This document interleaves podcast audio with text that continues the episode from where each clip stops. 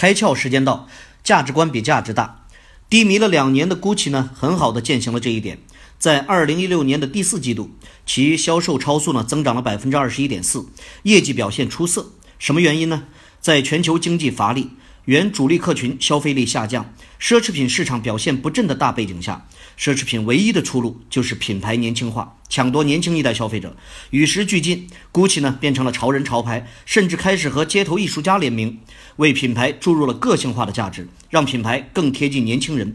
GUCCI 呢设计了很多爆款，刺绣夹克、皮草乐福鞋、酒神包等等，吸引了不少年轻人。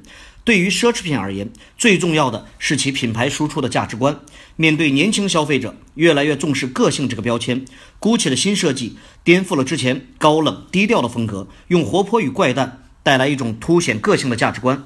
从财报上看，它获得了极大的成功。今天你开窍了吗？更多节目，请扫描封面二维码，关注公众号“开窍”，和更多小伙伴一起来听故事、开脑洞。